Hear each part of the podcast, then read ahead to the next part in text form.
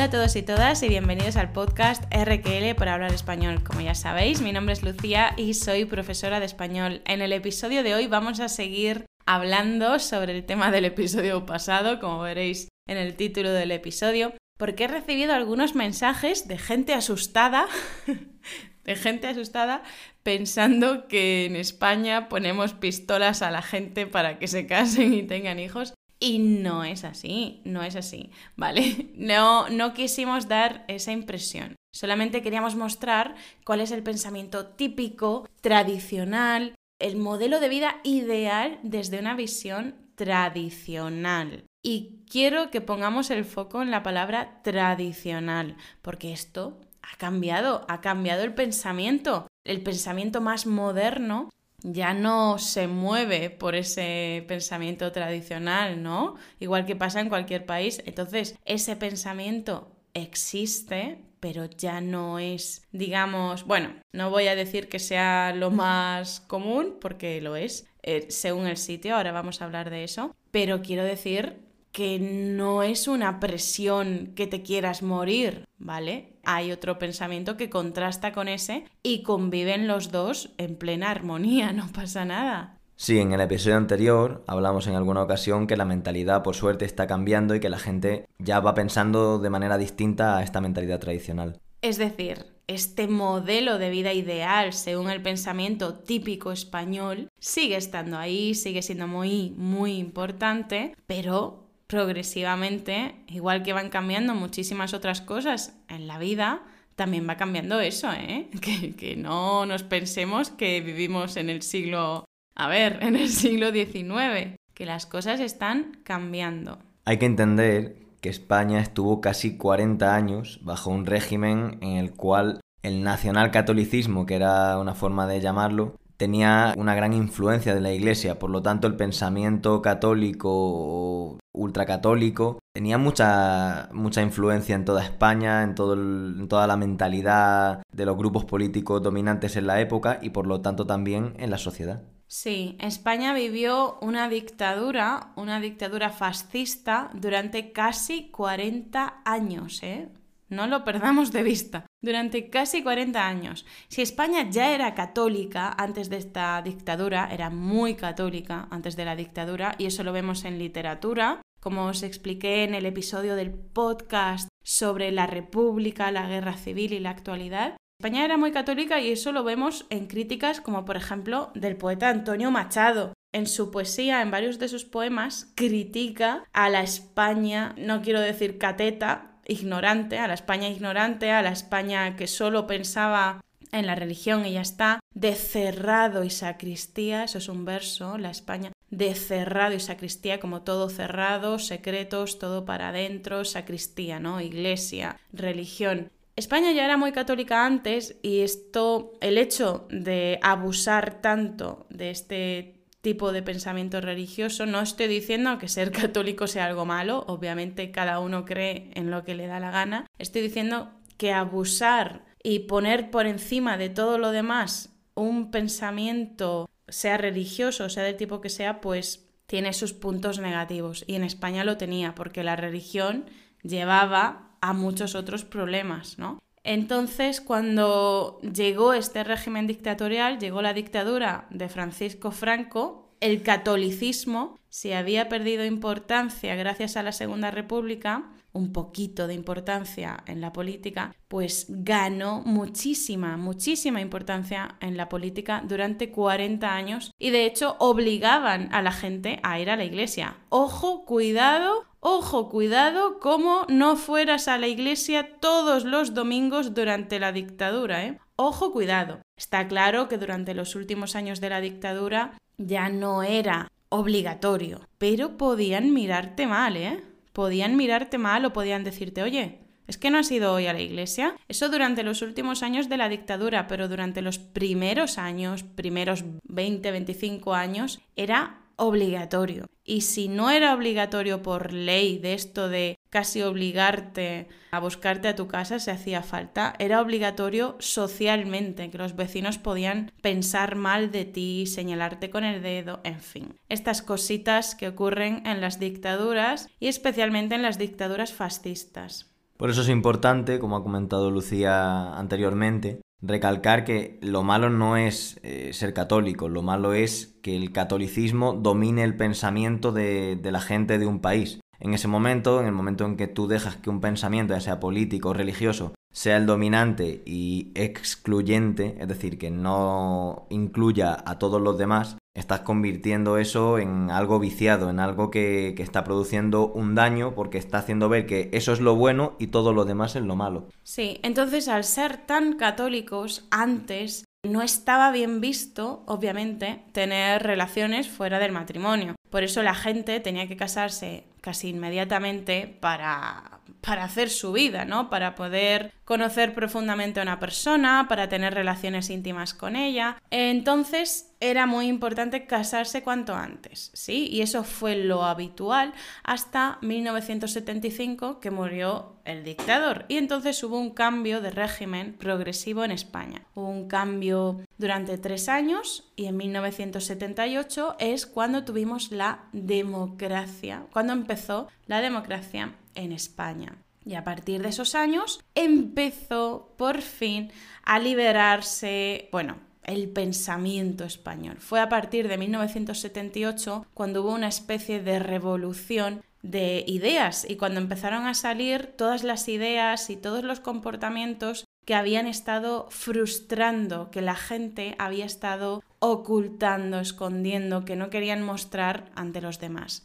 Por eso hubo como una liberación sexual. Liberación sexual quiero decir que ya no importaba tener relaciones fuera del matrimonio. A ver, claro, sí que importaba, ¿eh? que esto, como os dije en el episodio de, la Guerra Civil y la, y la Segunda República Española, un régimen, un país no se acuesta por la noche dictatorial y se levanta democrático, ¿no? Es un cambio muy progresivo. Pues lo mismo con las ideas, con el pensamiento fue progresivamente dándose la libertad sexual y todo lo que conllevaba. Bueno, al final yo creo que también a partir de los años 60 fue cuando empezó a llegar turismo, sobre todo del centro y el norte de Europa, y eso también hizo que empezara a cambiar la mentalidad porque trajeron ideas nuevas, porque veían a, las mujeres con bikini en las playas, bañándose sin tapujos, comportándose con naturalidad, y aquí en España no se estaba acostumbrado a eso, y eso hizo que ya a partir de los últimos años del franquismo todo cambiara, la mentalidad también cambiara y se produjo la época del destape, donde ya empezó a haber un poquito más de sexualidad en los medios de comunicación, en las películas. De hecho, llegó un punto que, que llegó a ser hasta ridículo, pero claro, veníamos de una época de gente tan restringida a nivel sexual que cuando apareció todo esto lo estiraron ya hasta casi demasiado, llegaba a ser también hasta ya demasiado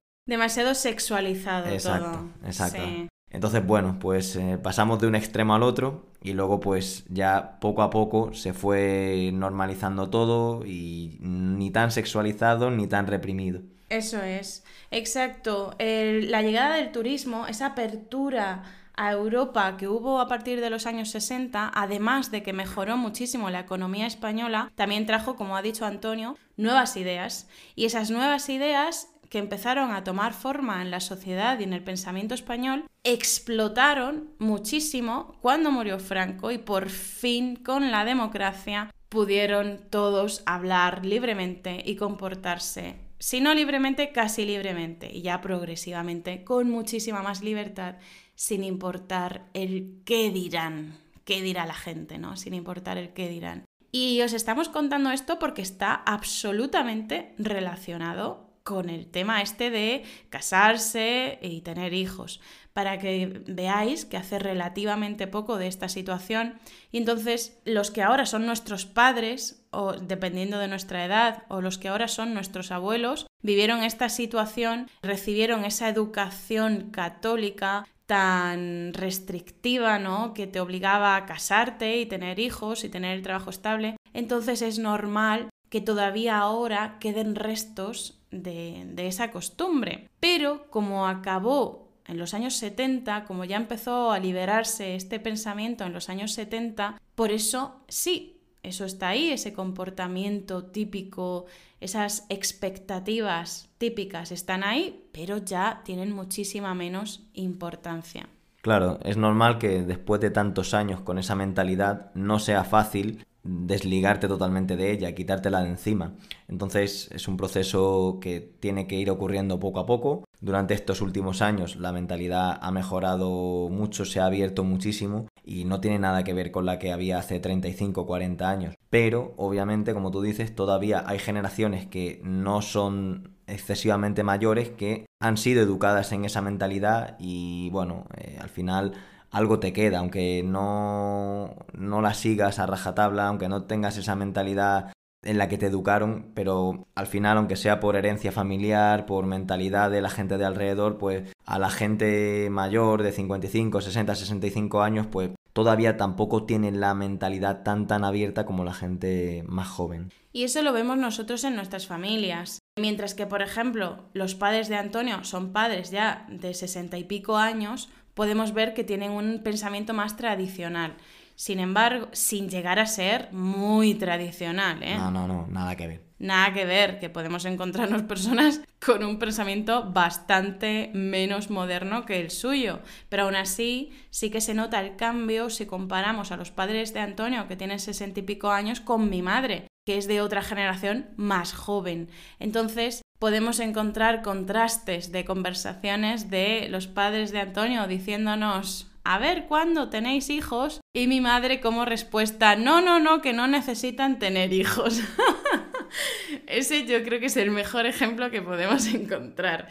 Es ese cambio tradicional de ya no tienes por qué tener hijos o no tienes por qué tenerlos ahora, puedes esperar y lo importante ahora es que te dediques profesionalmente a lo que te apetezca dedicarte profesionalmente. Hay que aclarar que hoy en día lo normal, aunque en padres como por ejemplo los míos, que tienen ya una cierta edad, sí que quieran tener nietos, porque además ha sido lo normal, lo tradicional hasta ahora, pues mis padres nunca me han presionado ni a mí ni a mi hermana a la hora de tener hijos, incluso después de estar casados. Pero hay gente de su edad que sí que sí que mantiene un poquito esta presión familiar, pero hoy en día, por suerte, eso ya es residual, es decir, que no eh, son una minoría los padres que presionan a los hijos para, para tener hijos, para casarse, porque eso, por suerte, quedó atrás. O sea, sí hay preguntas que pueden resultar incómodas, como, oye, ¿os vais a casar?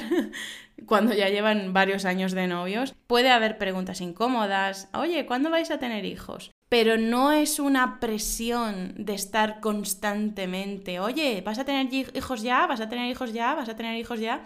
No existe, yo diría en la mayoría de los casos, una presión constante como puede haberlos en otros países. No existe esa presión tan fuerte. Son preguntas incómodas. Ya está. De hecho, hay bromas hay bromas como por ejemplo que en Navidad, cuando se reúne toda la familia, toda la familia es el momento de las preguntas incómodas de, oye, ¿te va bien en el trabajo? Y a lo mejor te han despedido y no lo has querido decir. Oye, ¿te va bien en el trabajo? Oye, pero ¿has encontrado ya a alguien? ¿Has empezado a salir con alguien? Oye, ¿y cuándo vais a tener hijos?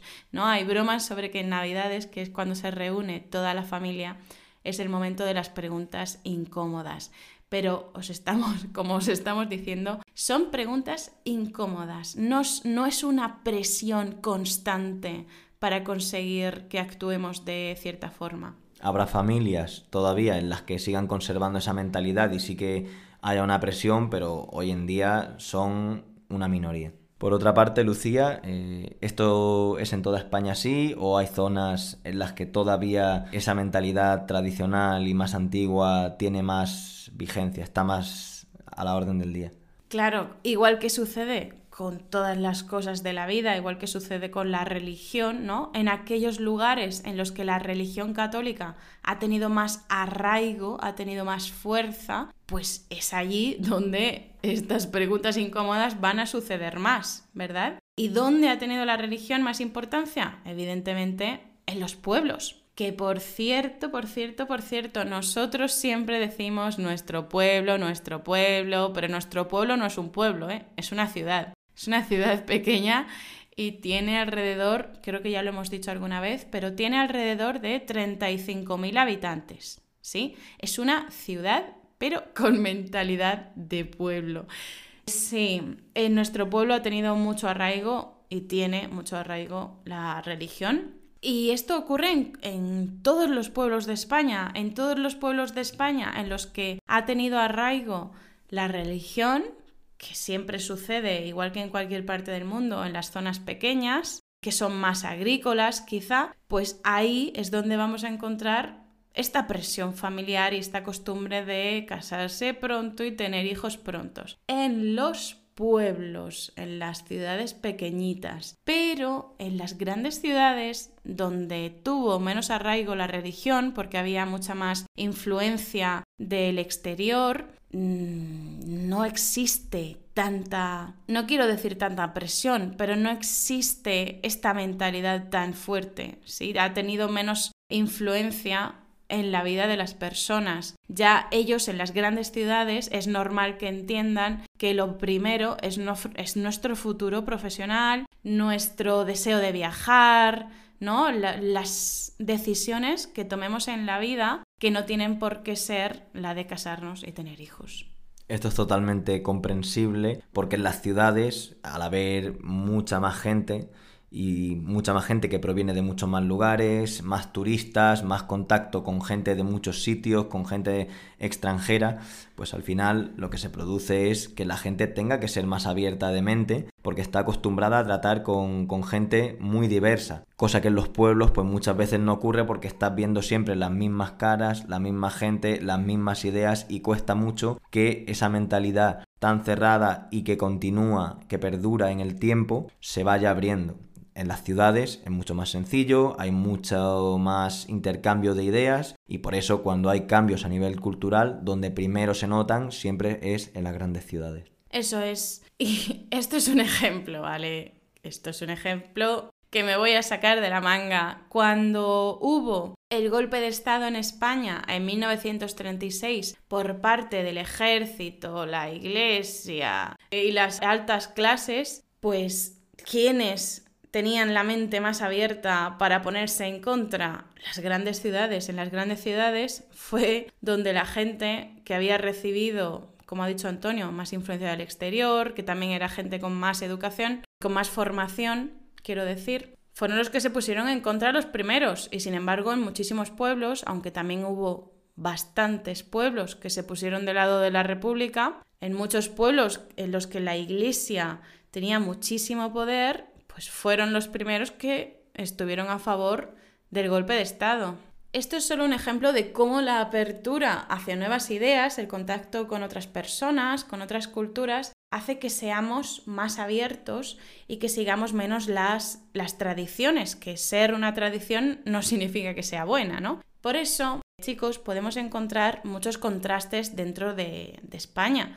Habrá personas que tengan una experiencia en sus casas que sea absolutamente diferente a la experiencia de otros españoles en sus casas. Vamos, como sucede en cualquier país, ¿verdad? Pero sí queremos que os quede muy claro que aunque haya esta mentalidad tradicional, este modelo de vida ideal típico, no tiene esa fuerza ya, no tiene ya tanta fuerza y no provoca muchísima presión, provoca las preguntas incómodas típicas, pero no es una presión constante sobre las personas. En cuanto al tema de la segunda vivienda, es necesario también recalcar que hasta la crisis de 2008 era muy muy muy típico que la gente buscara casi desesperadamente tener una segunda vivienda, pero a partir de entonces hubo entre comillas una lección porque la gente se estaba incluso endeudando a una cantidad de años y una cantidad de dinero muy elevada para poder obtener esa segunda vivienda y desde entonces creo que la gente se empezó a tomar las cosas con un poquito más de calma. Seguramente estos últimos años que hubo una mejora de los salarios y de las condiciones laborales de nuevo, volvió un poco esa tendencia, pero no al extremo al que llegó hasta 2006, 2007, 2008 Sí, porque hasta 2008, bueno, en 2008 ya sabéis, o quizá no sabéis, os lo decimos, explotó la burbuja inmobiliaria. En España se creó una, burbuja inmobiliaria de que se construían casas y se construían casas y casas y casas y la gente venga a comprar y venga a comprar. Lo que ha dicho Antonio, la gente se metía en hipotecas, como os dijimos en el último episodio, se metía en deudas cuando no tenían dinero de una herencia o tenían dinero ahorrado, se metían en hipotecas para comprarse una segunda vivienda, que podía ser una casa en el campo, un apartamento en la playa, en la montaña o donde fuera. Y entonces, ¿qué pasó? Que eso explotó.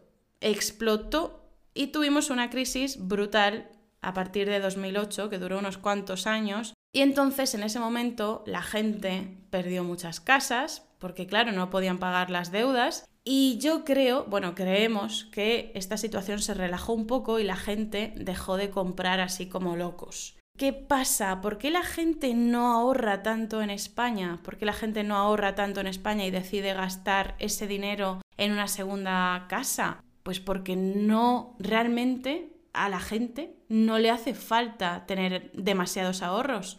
Porque en España, si tú estás trabajando y estás pagando los impuestos o si te cubren los impuestos de tus padres, el médico lo tienes gratuito. Tú te pones malo y vas al médico y es gratis. Te tienes que hacer un análisis de cualquier cosa, te tienes que hacer una radiografía, un análisis de sangre, te tienes que hacer rayos.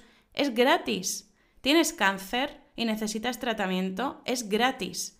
Y con gratis me refiero a que se paga con los impuestos. Entonces la gente en España no tiene esa necesidad de ahorrar tanto dinero, porque en otros países si tienes un imprevisto médico, pues necesitas muchísimo dinero, ¿verdad? Pero en España no, es gratuito.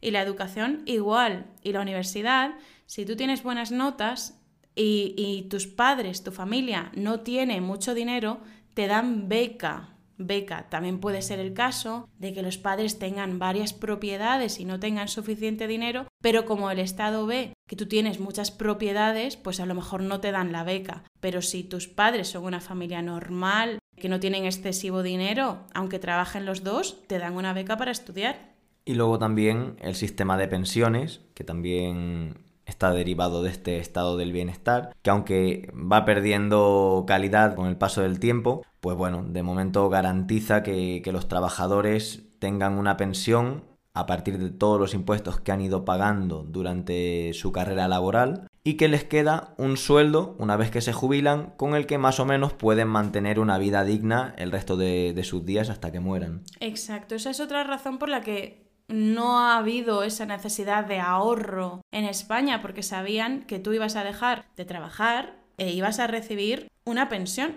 un salario hasta que te murieras. Por eso os decimos que, que es muy típico y era, era muy típico y lo sigue siendo comprarse ese campito, esa casita, ese pisito, ese apartamento Ahora bien, también hay gente, eh, conocemos algún caso, aunque no es tan común, pero también hay gente a la que le gusta, si no tienen un campo, alquilarse uno y se alquilan un campo durante el verano. Y también hay gente, por supuesto, que si no tiene un apartamento en la playa, pues se lo alquila y a lo mejor se lo alquila dos semanas, una semana, un mes, dependiendo de sus vacaciones y todos los años sistemáticamente se alquilan el apartamento en la playa. Pero bueno, que como os dijimos también en el último episodio, si la situación económica de la persona no es buena, pues lo normal es que no se compre la segunda vivienda. Y también, como os dijimos, lo de tener, por ejemplo, un campo es más típico de pueblos que tiene zona de campo alrededor. Y cuando decimos pueblo, recordemos que nosotros,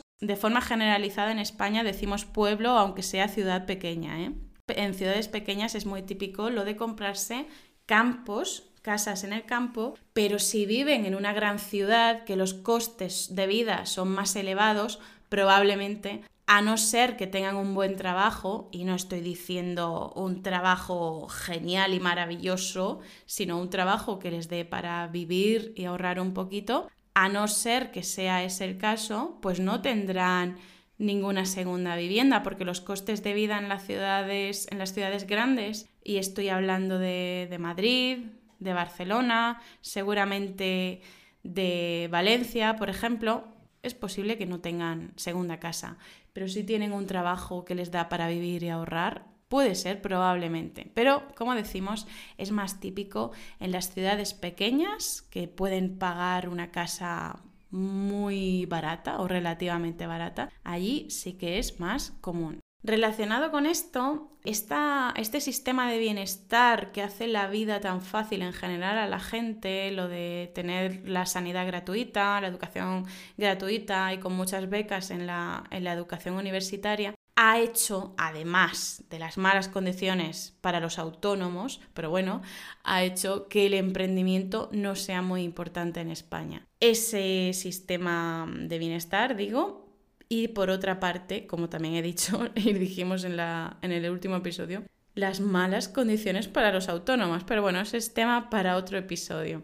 Y también, que esto quizá lo habéis escuchado, en España no hay mucha mentalidad, eh, no hay mucha cultura de inversión. No se invierte en bolsa, no se invierte en fondos, no es muy común porque no lo hemos necesitado, no lo hemos necesitado, la verdad. Ahora es cuando está empezando a hacerse más común, a hacerse un poquito más famoso, lo de invertir, sea comprar criptomoneda, invertir en fondos indexados, ahora empieza a cobrar importancia, pero vamos, que la gente en España no tiene esa cultura económica. Ya, pero yo creo que tampoco se han preocupado de darnos esa educación o de proveernos esos conocimientos y es difícil que la persona que lleva una vida normal y corriente tenga interés en eso si nadie se lo explica bien. Al final, eso de tener que invertir dinero y, no y tener que aguantar unos cuantos años para que, que, aumente su valor, para que te genere unos beneficios, si tú a la persona no se lo explicas bien, no les haces entender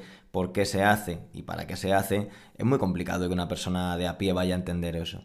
Sí, eh, por eso en España no tenemos mucha cultura económica en ese sentido de inversiones y tal, y de buscar activos. Pero bueno, ese es tema para otro episodio, así que... Así que nada, creo que con todo lo que hemos comentado hemos matizado todo lo que dijimos en el episodio anterior del podcast, hemos explicado las excepciones que, que tiene todo lo que dijimos en el capítulo anterior y bueno, creo que ha quedado suficientemente claro, espero, con respecto a los temas más, más importantes y que podían generar más dudas.